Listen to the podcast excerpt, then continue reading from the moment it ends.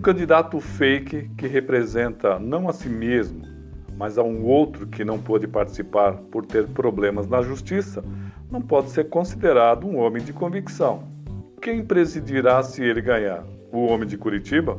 Quem será o titular e quem será o fake na hora das decisões?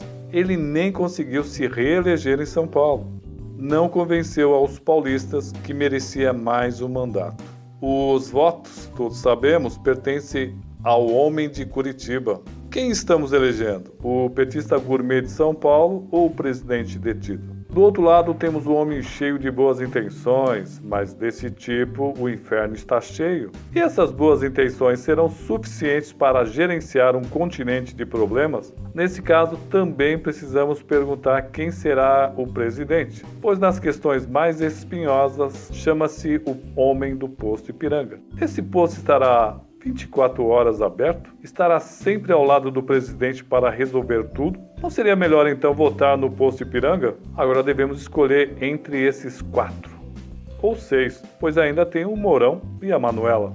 E essa história de ódio não foi uma invenção do povo. Esse clima de guerra foi fomentado por raposas de gabinetes, roedores da política, aves de mau agouro. Nosso povo é bom, inocente e até frágil diante das espertezas e estratégias dos grandes marqueteiros políticos, alguns até condenados pela justiça. Não somos santos, sim, mas não somos o demônio que estão pintando. Na hora do aperto, nós nos ajudamos.